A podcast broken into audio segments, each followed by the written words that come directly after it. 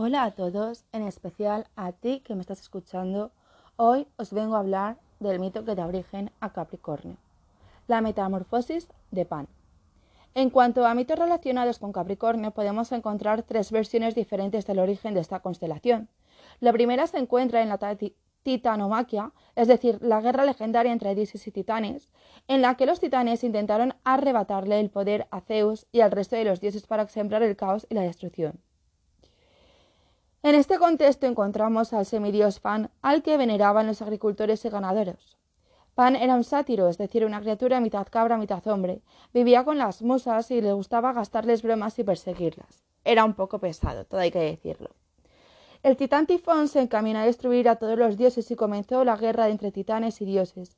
En el caos reinante, Pan intentó escapar para advertir a Hermes para que a su vez ésta avisara a Zeus. Se tiró a un río con intención de convertirse en pez y salir nadando a toda prisa, pero la transformación no le salió demasiado bien y acabó siendo una mezcla entre una cabra y un pez. El aviso de Pan llegó tarde, pues Tifón ya había descuartizado a Zeus. Entonces Hermes y Pan ayudaron a juntar los trozos de Zeus para que pudiera presentar la batalla y agradecimiento a Zeus elevó a Pan como una constelación. Otro de los orígenes de la constelación es el relacionado con la cornucopia o copa de la abundancia, Rea escondió a Zeus para que su padre Cronos no lo devorara, como había hecho con el resto de sus hijos, porque a Cronos le agobiaba que crecieran y pudieran quitarle el poder. Mientras fue un niño, creció con la ninfa Amaltes en Creta. Amaltea era una criatura que, a pesar de ser una mujer, poseía unos grandes cuernos dorados en la cabeza, como los de un carnero, pero en versión más cool, por así llamarlo. Un día uno de los cuernos de Amaltea se rompió y ésta lo llenó de frutas, flores y dulces y se los regaló a Zeus en agradecimiento. Este creó la constelación de Capricornio.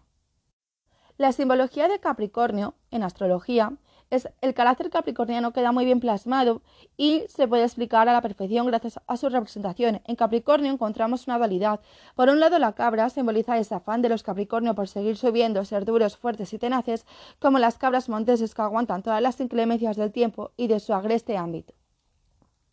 La cola del pez simboliza lo emocional, lo conecta con el agua. Este signo simboliza cómo podemos hallar la solidez y seguridad de la tierra a través de nuestra parte emocional.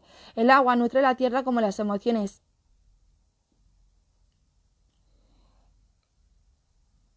nutren la mente. Prescindir del lado emocional sería castrar nuestra parte intelectual.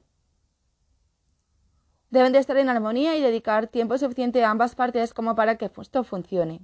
Esta es una lección que Capricornio deberá aprender a lo largo de la vida, pues este signo es proclive a relegar su emocionalidad para no sufrir. Es complicado para Capricornio entender que la vida no tiene por qué ser una carrera de obstáculos. También hay momentos para dejarse nutrir por el agua, las emociones y la compañía de los demás, dejando salir nuestro verdadero potencial. Es fácil que las personas con mucha carga en Capricornio o casa 10 en su carta natal se encuentren con dilemas de este tipo a lo largo de su vida, en especial en la adolescencia o primera juventud. Si te ha gustado este episodio, le puedes dar a seguir para no perderte los demás. También puedes seguirme en el Instagram de Tarot y Astrología con Lore. Puedes enviarme mensajes o comentarios sobre lo que te gustaría que subiese al podcast, em, lo que te gustaría que hablásemos. Y, como no, también puedes pedir una sesión de tarot. Gracias por escucharme.